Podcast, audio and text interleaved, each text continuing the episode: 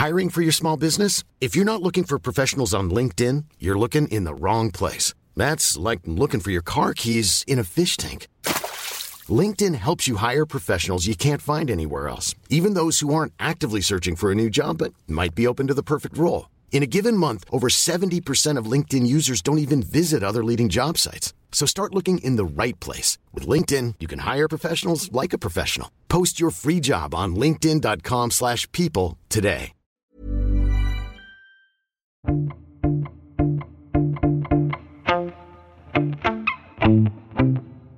you.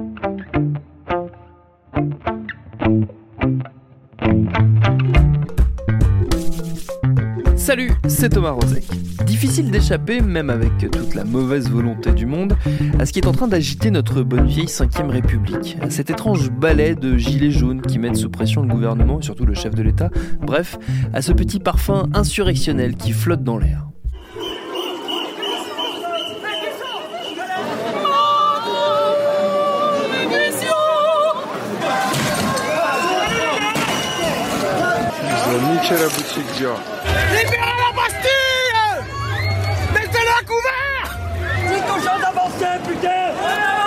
Voilà, c'est des flics en civil qui cassent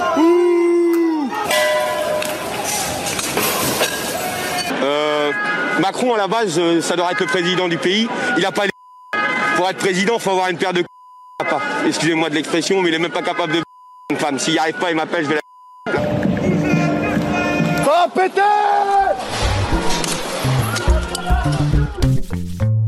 Alors on ne va pas faire semblant de redécouvrir la roue, des manifs tendues, voire très violentes, des mouvements sociaux qui durent, il y en a eu beaucoup, on a déjà connu, mais celui-là a ça de particulier qu'il semble acter la fin d'un système, celui de ce qu'on appelle les corps intermédiaires, ceux qui ont l'habitude de porter auprès du pouvoir les revendications du peuple, précisément je pense aux syndicats, car quand on a grandi comme moi entre les années 80 et 90, on a pour habitude de voir en tête des cortèges, sur les plateaux de télé, ces représentants incarner les contestations du moment. Sauf que là, pas du Et d'ailleurs, les débordements auxquels on assiste sont sans doute en partie liés à l'absence de structures type service d'ordre pour encadrer les mobilisations.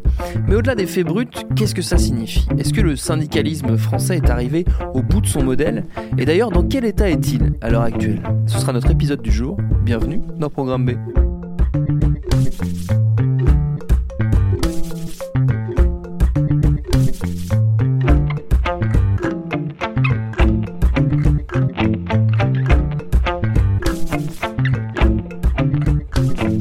savez qu'on a un petit tropisme dans ce podcast, on aime bien soumettre nos interrogations à des chercheurs, à ceux qui scrutent tout ça au quotidien, détachés des préoccupations strictement liées à l'actualité. Et donc on a sollicité Rémi Bourguignon, il est maître de conférence à l'IAE Paris, spécialiste des questions syndicales. On l'a invité à venir nous voir. Et pour démarrer, je lui ai posé cette question toute bête, c'est quoi la réalité du syndicalisme en France aujourd'hui? Euh, la réalité syndicale, elle est faite euh, de plein de paradoxes euh, en France. D'une part, on est le pays avec le plus d'organisations syndicales et en même temps avec le moins de syndiqués. Donc ça, c'est déjà un, fait assez assez marquant. Donc beaucoup d'organisations, peu de syndiqués. C'est-à-dire que chacune de ces organisations, finalement, si on prend un regard quantitatif sur les adhérents, bah, représente très peu de salariés. Et puis un second paradoxe, c'est que il y a très peu de syndiqués, mais par contre, les syndicats protège quasiment tout le monde. Euh, en termes statistiques, on distingue souvent le taux de syndicalisation, la part des gens qui sont syndiqués, et le taux de couverture syndicale. C'est la part des gens qui sont couverts par un accord syndical. Et bien, si on prend ce deuxième indicateur, ce sont 98% des Français qui sont protégés par euh, l'action syndicale. Donc ça, c'est un second paradoxe. Quasiment tous les Français profitent de l'action syndicale, mais très peu y contribuent par leur engagement, par leur adhésion. Ce qui pose évidemment derrière très vite plusieurs types de problèmes, des problèmes de financement, bien sûr, euh, et puis des problèmes de légitimité ou de représentativité, puisqu'à ce moment-là, on se demande qui sont ces 8% de syndiqués qui finalement décident pour 98% des, des, travailleurs. Mais justement, est-ce que ce, décalage entre la couverture syndicale dont vous parliez et le faible taux finalement de, syndiqués, tout simplement, euh, est-ce que ça ne crée pas euh, un dérèglement en termes d'action possible. Est-ce que ça n'explique pas aussi une forme de, on va dire, de, de décalage euh, dans l'action syndicale? Bien sûr, et on, le voit d'ailleurs au fil de l'histoire, ils ont de plus en plus de difficultés à mobiliser. On voit bien les dernières tentatives de mobilisation qui ont été plutôt des, échecs et les syndicats qui se replient finalement sur d'autres formes d'actions syndicales, des actions syndicales qui sont euh, peut-être plus intégrées à, l'appareil d'État, par exemple, si on parle de, de négociations nationales, mais également avec des, des compromis, si on regarde dans l'entreprise euh, elle-même, parfois avec des DRH, mais qui peuvent se passer un peu loin des salariés, donc qui rend finalement l'action syndicale le dialogue social d'une manière générale assez peu lisible pour la grande majorité des, travailleurs. Est-ce que ça crée entre les travailleurs et les, syndicats, on va dire pour le coup leurs vrais représentants, les personnes qui mènent ces négociations, est-ce que ça crée une rupture quelque part, une fracture? Est-ce qu'elle existe? Alors, euh, une distance en tout cas. Euh, il suffit de regarder les, sondages et ce que disent euh, les gens interrogés sur les organisations syndicales. Ils sont autour de 30% à faire confiance aux organisations syndicales. Et suivant des statistiques un peu plus récentes, 80% des travailleurs disent que le dialogue social c'est pas efficace, ça ne fonctionne pas bien. Donc il y a effectivement une distance qui s'est créée, et notamment avec des, choses. Et d'ailleurs on voit bien là qu'il y a une, une incompréhension des Français. Ce qui est reproché aux organisations organisations syndicales, très majoritairement, c'est d'être excessivement politisé. Donc les syndicats seraient trop politisés, donc c'est pour ça que les gens s'en détournent. Et d'ailleurs, on pourra faire le lien avec les mobilisations actuelles, puisqu'on voit bien qu'il y a une volonté d'être dans un mouvement qui ne serait pas politique. Euh, mais en fait, quand on fait des, quelques comparaisons internationales, c'est factuellement faux.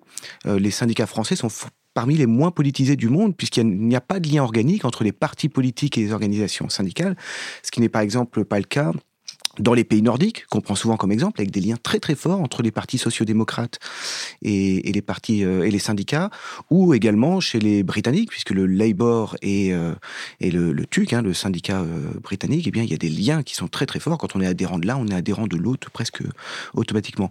Donc en fait, derrière politisation, il y a quelque chose d'un peu ambigu. C'est-à-dire que c'est pas politisation au sens de lien avec des partis politiques, mais ce serait, ils auraient des, positions et des visions sur le monde peut-être qui primeraient sur des mots d'ordre euh, plus quotidiens, plus concrets, etc. Est-ce que c'est lié au fait que les représentants syndicaux, les figures majeures de ces partis, qu'ils soient secrétaires généraux, euh, les, personnes qui mènent les négociations, sont identifiées comme faisant finalement partie de l'appareil politique français, comme ce sont eux qui vont être reçus à Matignon pour les négociations euh, entre syndicats, patronat et gouvernement. Est-ce qu'ils sont finalement identifiés comme faisant partie de, ce système, euh, pour employer un mot qui est, qu'on entend souvent dans les manifestations? Ils participent clairement de la régulation, donc ils sont intégrés dans ces relations avec les gouvernements, avec, avec l'État pour autant, euh, on ne peut pas tellement les mettre dans le jeu politique, parce qu'on n'a pas d'exemple de leaders syndicaux qui seraient passés du monde politique au je monde parle en termes de représentation. Voilà, oui, oui, j'entends bien. Mais on n'a pas vu des gens qui sont passés de l'un à l'autre. Donc la confusion entre les deux mondes ou une espèce de porosité, elle n'existe pas vraiment.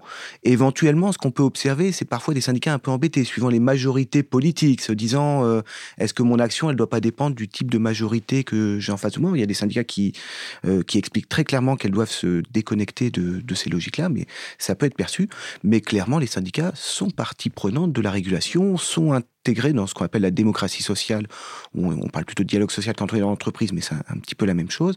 Ils participent de la régulation. Et en ce sens-là, ils nouent des compromis avec des gouvernants. Alors euh, dans l'entreprise avec le DRH, euh, le gouvernement euh, quand on est sur des, négociations nationales, et donc effectivement il participe de la régulation. Et donc s'il y a un rejet global de la régulation, évidemment il tombe avec. Ce discours anti-système, est-ce qu'il n'est pas le signe aussi d'une forme de d'essoufflement du modèle syndical sur lequel s'est battu, s'est bâti, pas battu, c'est un joli lapsus, s'est bâti la lutte sociale en France? Est-ce que le système syndical, de la représentation syndicale, n'est pas arrivé finalement un peu à bout de souffle? Euh, alors, dans l'absolu, je ne sais pas, mais en tout cas, si on regarde comment évoluer cette démocratie sociale ou ce dialogue social, euh, on peut comprendre euh, pourquoi il y a du décalage et pourquoi c'est devenu illisible pour un certain nombre de, de Français, pourquoi ils ne se reconnaissent plus dedans. Parce que dans ce travail de régulation dont on parlait à l'instant, finalement, les syndicats vont nouer des compromis. Alors avec des, pas des partis directement, mais avec des gouvernements. Mais à chaque fois, on voit bien, c'est pas avec tout le gouvernement, c'est avec une partie du gouvernement Mais dans l'entreprise, c'est un petit peu pareil. Euh, on voit parfois des coalitions qui peuvent surprendre entre un DRH et des organisations syndicales pour mener un certain nombre de, politiques sociales que les deux considèrent euh, utiles. Et du coup, les clivages ne sont pas les clivages classiques. Euh, notre système historique, c'est une vision d'opposition assez frontale, capital, travail. Et finalement, la réalité de la régulation ne colle pas à ça. Et donc, on n'a pas cette opposition des travailleurs contre les dirigeants de l'entreprise. En fait, on voit bien qu'il y a des fractures dans le camp des travailleurs, qu'il y a des fractures dans le, les équipes managériales. Et on a la même chose au niveau euh, national, c'est-à-dire qu'on voit bien qu'il y a des fractures au sein même des majorités, et on voit qu'il y a des fractures entre les organisations syndicales. Donc si on a cette lecture en disant bah, l'opposition capital-travail comme deux camps homogènes, etc., bah, quand on observe la réalité, ça colle pas. Et donc on, certains ont des lectures en disant mais finalement, euh, ces compromis, c'est peut-être plutôt de la compromission, c'est finalement on va s'arranger parce qu'on y a peut-être des intérêts euh, particuliers et donc on ne traite plus les intérêts des travailleurs. Et on entend hein, cette petite euh, musique et qu'on retrouve dans le champ politique avec euh, ce populisme-là qui arrive finalement le peuple contre les élites. On essaye de retrouver un clivage binaire entre des dominants, des dominés, sauf que la réalité de la régulation ne colle pas à ça et qu'elle est beaucoup plus complexe. Et on ne sait plus la mettre dans le cadre et ça, ça pose des, des difficultés de lisibilité de gens qui s'y reconnaissent pas. Et d'ailleurs, on voit bien là sur les mobilisations actuelles, euh, il y a un rejet très fort des organisations syndicales. Euh, on l'a même vu là sur les, les représentants là qu'on est en train d'essayer de désigner. Il y en a un qui avait une étiquette syndicale, il s'est fait euh, Sortir très très rapidement.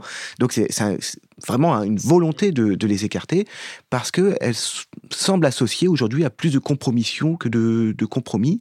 Euh, et on essaye de retrouver ce clivage. Donc tous ceux qui ne collent pas à ce clivage, bah, finalement, euh, sont écartés du jeu. Comment elle s'est installée cette, euh, cette, on va dire, cette désyndicalisation quelque part de la France dans le temps? Est-ce qu'il y a eu comme ça des marqueurs qu'on a, on a pu retracer un petit peu dans l'histoire la, désaffection des salariés et des, des employés pour le, pour le syndicalisme?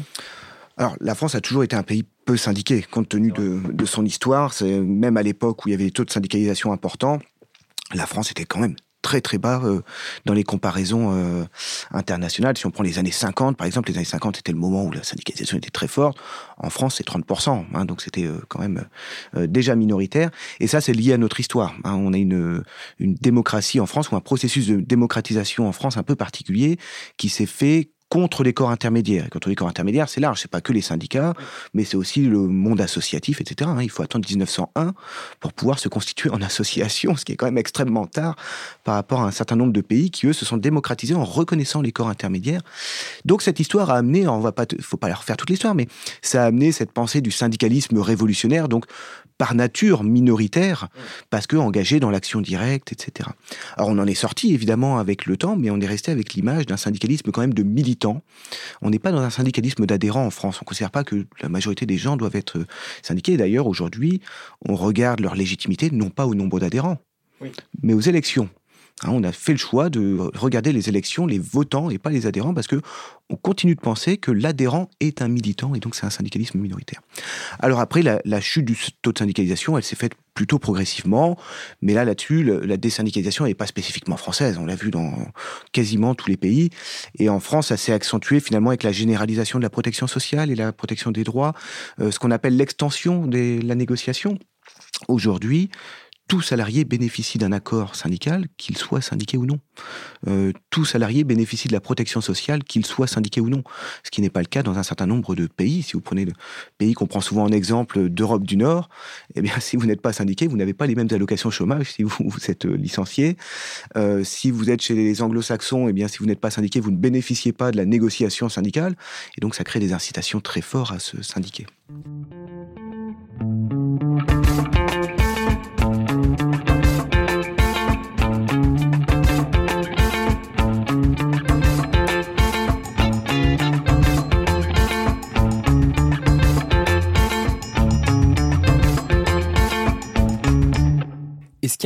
Risque pour euh, l'existence même de ce modèle syndical en France? Est-ce qu'il peut potentiellement disparaître? Oui, euh, d'ailleurs, ça a été dit très clairement par euh, un des leaders syndicaux, qui est Laurent Berger, qui l'a dit il y a quelques mois. Il a dit les syndicats peuvent mourir. Il le disait à ses confrères des autres organisations syndicales qui appelaient à la mobilisation et qui ont fait une démonstration, ce qu'il appelait une démonstration de faiblesse, c'est-à-dire qu'en voulant mobiliser mais en montrant qu'on n'y arrive pas, eh bien, on montre qu'on n'est pas efficace. Oui, c'est une preuve d'inefficacité. Et voilà, et ce qu'on voit aujourd'hui à travers les, les, gilets jaunes, c'est un peu ça, c'est-à-dire des gens qui disent on va pas passer par les organisations syndicales, ça marche pas, c'est pas efficace. Et donc aujourd'hui, on, effectivement, on voit des choses euh, se structurer. Alors là, on est dans une période intéressante et un peu critique. Euh, finalement, quelque part, le gouvernement reconnaît les gilets jaunes puisque se, se met à se discuter avec. Donc on pourrait imaginer qu'il y a des nouveaux acteurs qui arrivent et qui finalement viennent prendre la place de ces vieux acteurs qui sont les, euh, les syndicats. Un peu comme en politique, on a vu les mouvements vouloir se substituer aux partis politiques. Bon, si on poursuivait sur le politique, on voit que finalement ces mouvements ressemblent de plus en plus à des À partis, des partis, oui. euh, et qui finissent par euh, rentrer dans le système institutionnel.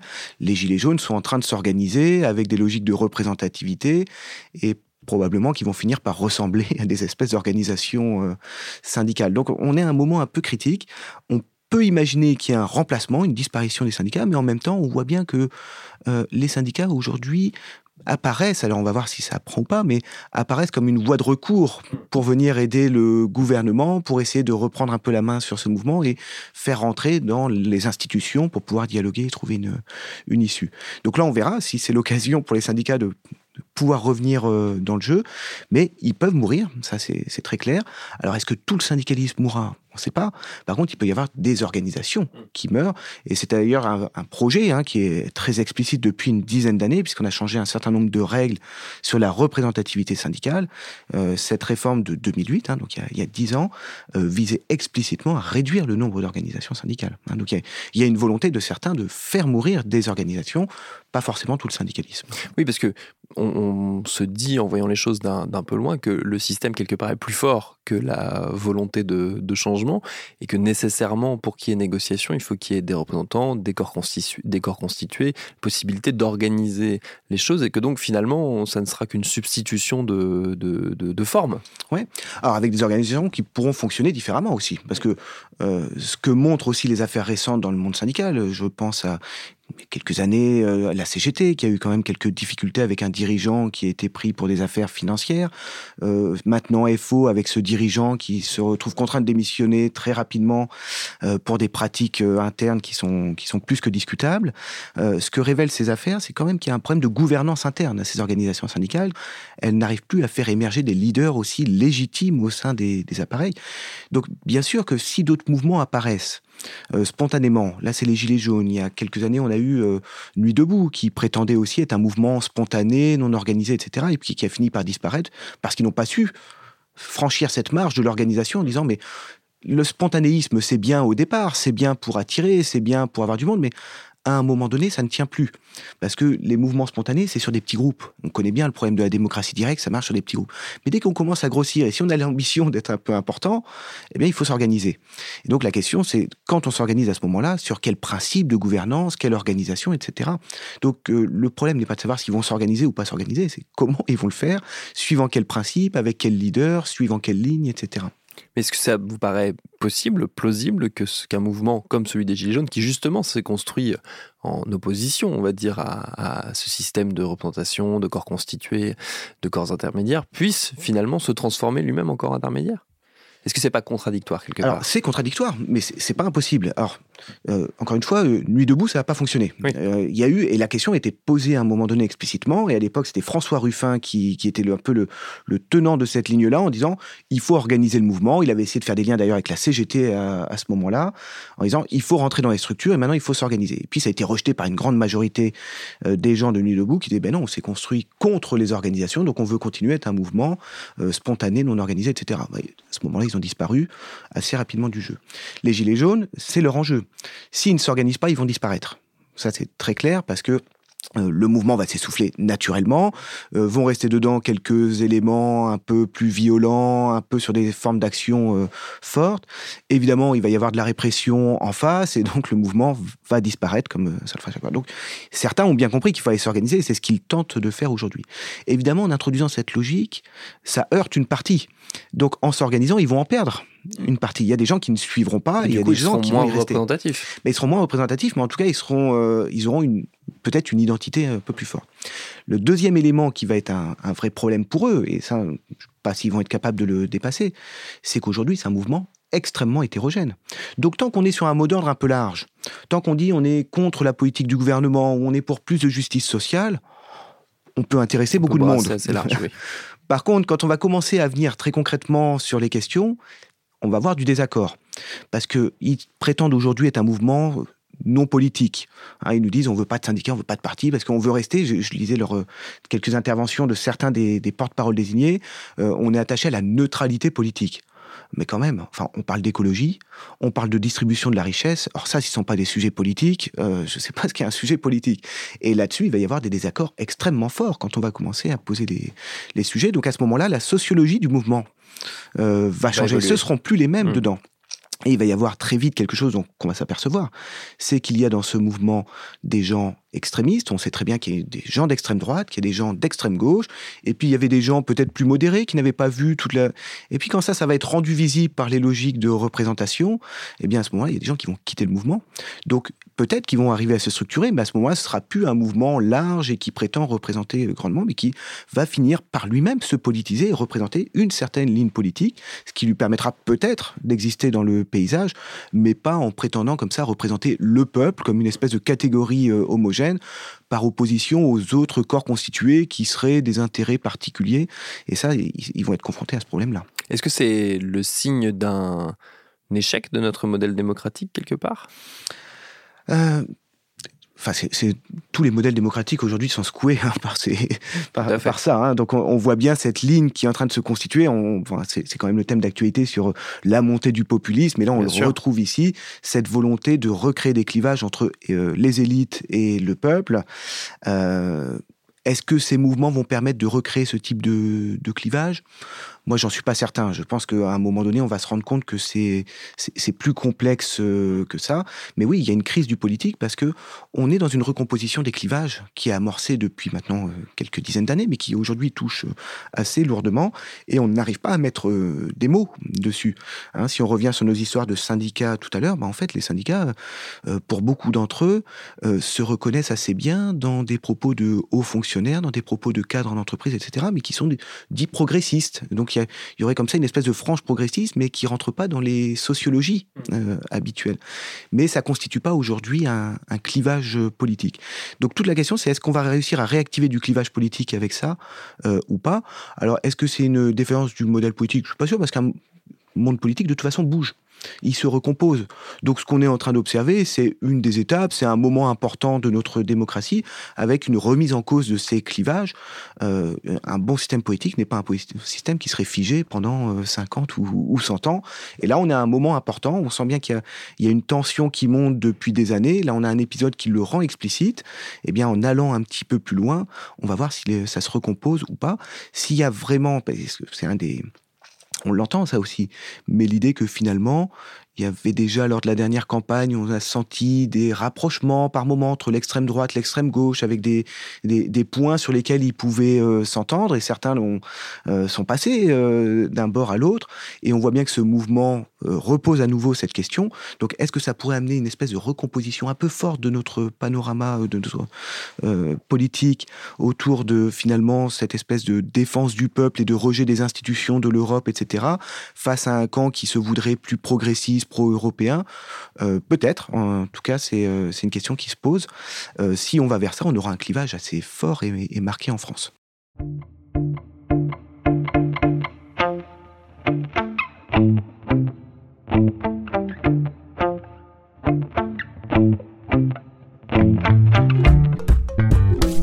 Comme on pouvait s'y attendre, ces bons vieux corps intermédiaires continuent de courir derrière les gilets jaunes. La CGT, par exemple, vient d'annoncer une grande journée de mobilisation le 14 décembre dans l'esprit des manifestations actuelles dont le syndicat assure partager la colère. Et ouais, merci à Rémi Bourguignon pour ses réponses. Programme B, c'est un podcast de Binge Audio préparé par Lauren Bess, réalisé par Vincent Hiver. Abonnez-vous sur votre appli de podcast préféré pour ne manquer aucun de nos épisodes. Facebook, Twitter et consorts pour nous interpeller. Programme B at binge.audio pour nous écrire et à demain pour un nouvel épisode.